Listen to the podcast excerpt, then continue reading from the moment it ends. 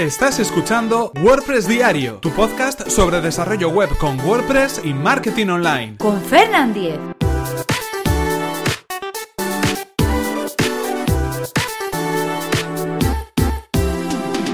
Jueves 8 de junio de 2017. ¿Cómo saber si un diseño es responsive? Hola, ¿qué tal? Comenzamos con un nuevo episodio de WordPress Diario, donde hoy vamos a contestar a una consulta que me llega habitualmente, que es cómo saber si un diseño es responsive. Pero antes recordaros que este episodio está patrocinado por Web Empresa, servicio de alojamiento web especializado en WordPress. En Web Empresa disponen de servidores optimizados para que nuestro sitio web cargue a la mayor velocidad. Actualizan sus reglas de seguridad especiales para WordPress a diario y además, si tienes tu web en otro proveedor, no hay ningún problema, puesto que el traslado del hosting es gratuito y sin cortes en el servicio.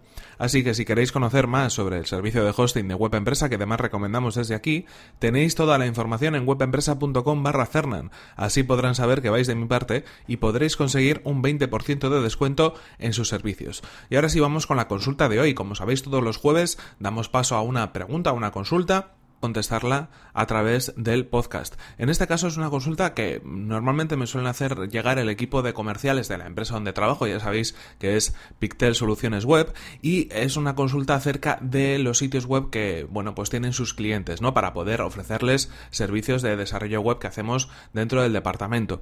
La consulta, como os podéis imaginar, es eh, poder saber si una web es responsive o no, es decir, si se adapta correctamente a dispositivos móviles, si se adapta correctamente a teléfonos móviles, móviles, a tablets, a cualquier otro dispositivo. Uno de los elementos a tener en cuenta para renovar nuestro sitio web, si es que ya tenemos una web creada, es eh, bueno pues eh, ver si realmente se adapta o no a dispositivos móviles porque ya aunque es algo que viene desde hace algunos años eh, dándose en todos los diseños y hoy en día deberíamos tener en cuenta que es algo vamos un sí o sí algo que se debe hacer crear una web responsive una web adaptable a dispositivos móviles pues hay veces que, bueno pues que estos clientes no la tienen adaptada del todo y para el equipo de comerciales es muy interesante pues poder utilizar esa, esa, esa herramienta no para poderles ofrecer un servicio de rediseño de la web. Eh, además, los clientes son conscientes también de que eso es algo que hoy en día eh, debería tener una página web, debería, poder verse correctamente a través de dispositivos móviles, por lo tanto, pues bueno, están también interesados en poder hacer ese rediseño de la página para poder eh, hacer que su web sea accesible a través de, a través de teléfonos y a través de tablets, como decimos. ¿Qué sucede? Que hay veces que, bueno, pues igual no saben muy bien qué herramientas utilizar o qué elementos tener en cuenta para poder saber si esa web es responsive o no es responsive, si esa web se adapta a, dispositivos móviles a la hora de visualizarla o no se adapta, si es un diseño web adaptable. En este caso, algunas eh, sugerencias, bueno, os las vamos a contar, pero antes que nada vamos a dar unas pinceladas para saber cuál es exactamente, eh, cuáles son las características más importantes a tener en cuenta y que definen un diseño eh, responsive, un diseño web adaptable. La primera de todas eh, debería ser que el, ancho de, la web, el ancho de la pantalla que estamos visualizando en esa web se adapta al, dispositivo donde estamos. Es decir, si nosotros tenemos una página web y la estamos viendo en un ordenador de escritorio, debería tener la información distribuirse en un ancho determinado y que ocupe eh, lo que fuera el, el espacio en el que estamos trabajando. Si luego nos vamos a un teléfono móvil, ese contenido debería adaptarse a ese ancho del dispositivo. Es decir, no se puede salir por los costados, porque eso hace que tengamos que hacer algún tipo de slide o algún tipo de scroll para poder ver el contenido. No debería ser así, debería ser visible el contenido dentro del espacio donde se enmarca. Si es una tablet, un ancho determinado, si es un móvil, un ancho determinado y en cualquier caso eh, que esa información fuera también fluida, ¿no? Si cambiamos de dispositivos, pues que esa información se adapte al dispositivo, al dispositivo donde nos encontramos. Otro de los elementos a tener en cuenta que se reorganice el contenido que aparece en la página.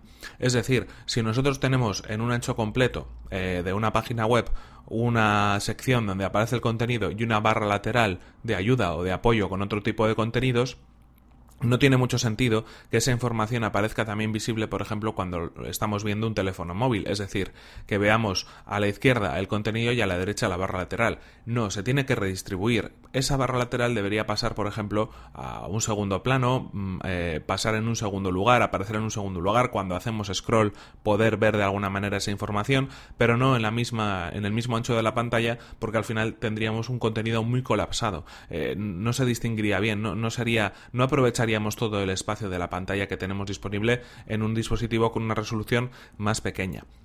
Esto hace también, y es otra de las características a tener en cuenta, que para dispositivos móviles, para teléfonos, para tablets, tengamos en muchas ocasiones que simplificar el contenido. Simplificar es quitar elementos que no son necesarios, que nos pueden estorbar en la navegación o nos pueden estorbar en la interacción que hacemos con la página web. Eh, si, por ejemplo, estamos en una versión móvil, igual no tiene mucho sentido, por otro lado, eh, que pongamos, por ejemplo, un vídeo de fondo, una imagen muy grande de fondo. Igual es más interesante poner simplemente un fondo neutro y un texto que realmente sí destaque junto a un botón de llamada a la acción.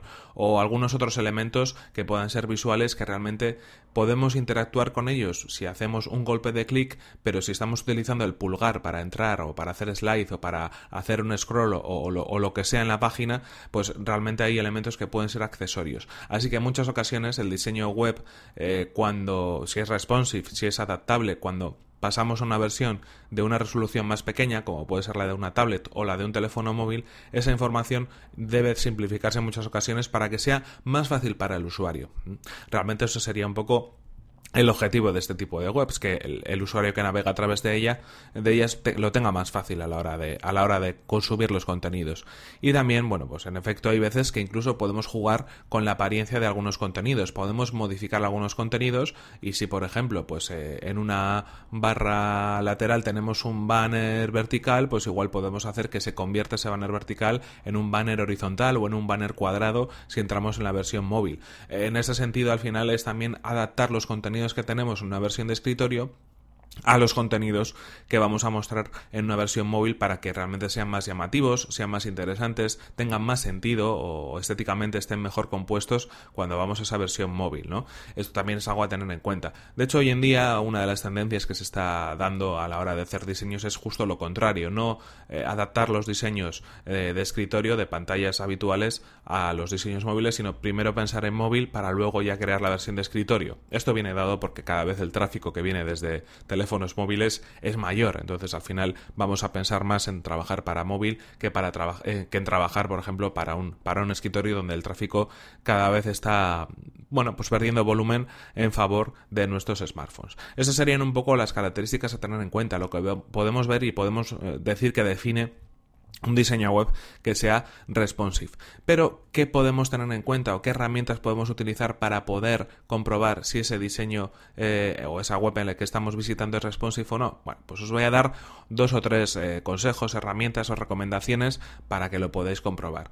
Una de ellas, bueno, muchas veces es la más sencilla. Si nosotros reducimos el tamaño de la pantalla, si pinchamos en el borde lateral derecho o izquierdo de, nuestra, de nuestro navegador de Google Chrome, de Mozilla Firefox, el navegador que estemos utilizando, utilizando y lo arrastramos eh, hacia la izquierda o hacia la derecha, vamos a comprobar cómo si una web es responsive, ese diseño va a ir modificándose, va a ir cambiando, va a ir adaptándose a la resolución de pantalla donde se encuentra. Si eso se consigue, estamos ante una web que es eh, que tiene un diseño web adaptable, que tiene un diseño web responsive. Otra herramienta que podemos utilizar, bueno, yo hay, por ejemplo, algunas extensiones. Eh, yo utilizo eh, Web Developer, que es una extensión para Google Chrome y para Firefox, que tiene una sección llamada Resize y dentro de esa sección hay otro elemento que se llama View Responsive Layouts, algo así como ver eh, diseños responsive. Nos va a permitir sacar en una página cómo se visualizaría una web si fuera, bueno, si, si la resolución de pantalla fuera diferente, si fuera de escritorio, si fuera de móvil, si fuera eh, de una tablet, etcétera, etcétera. Así que otra herramienta también si tenéis instalado Web Developer en vuestro navegador. ¿Qué más formas tenemos? ¿Qué más opciones tenemos? Bueno, otra de las opciones puede ser consultarlo a través de un sitio web, de un servicio online que nos lo permita. Yo os puedo recomendar una web que es isresponsive.com, donde simplemente tecleamos el nombre de nuestro dominio, el que queremos consultar, eh, pinchamos en la opción de test, de hacer la prueba, y nos va a mostrar eh, una resolución por defecto que podemos eh, aumentar o disminuir. Si hacemos, hay un botón donde podemos hacer scroll hacia la izquierda o hacia la derecha y nos va a permitir aumentar o disminuir la resolución del monitor. Y así nos hacemos una idea de cómo se muestra también el contenido cuando en el caso de que estuviéramos en diferentes resoluciones, en diferentes dispositivos. Así que bueno, estas dos o tres herramientas, estos dos o tres consejos para que podáis también vosotros revisar si la web que estáis visitando en ese momento es responsive o no lo es. Y también sobre todo cómo se comportan las versiones eh, responsive, las versiones móviles. Hay otras formas de comprobarlo también, por ejemplo, con el, inspector de elementos de Google Chrome, tiene una opción para poder ver diferentes eh, tamaños, diferentes resoluciones, que es muy interesante, ¿no? Pero bueno, al final eh, cada maestrillo tiene su librillo, son diferentes las herramientas, eh, quedaros con la que más os interese y en cualquier caso, pues damos, yo creo que por respondida esta consulta que teníamos pendiente para este programa de hoy del jueves. como decimos, esto ha sido todo por hoy, aquí se nos acaba el tiempo y aquí terminamos este episodio número 200 229 de WordPress Diario.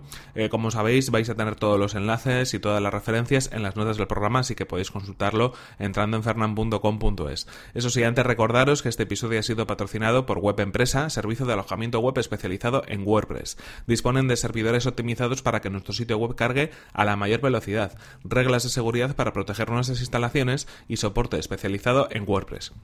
Si queréis conocer más sobre su servicio, que además recomendamos desde aquí, tenéis toda la información en webempresa.com barra Fernan, así podrán saber que vais de mi parte y podréis conseguir un 20% de descuento en sus servicios. Y recordad que si queréis poneros en contacto conmigo lo podéis hacer a través de mi correo electrónico fernan.fernan.com.es o desde mi cuenta de Twitter arroba fernan.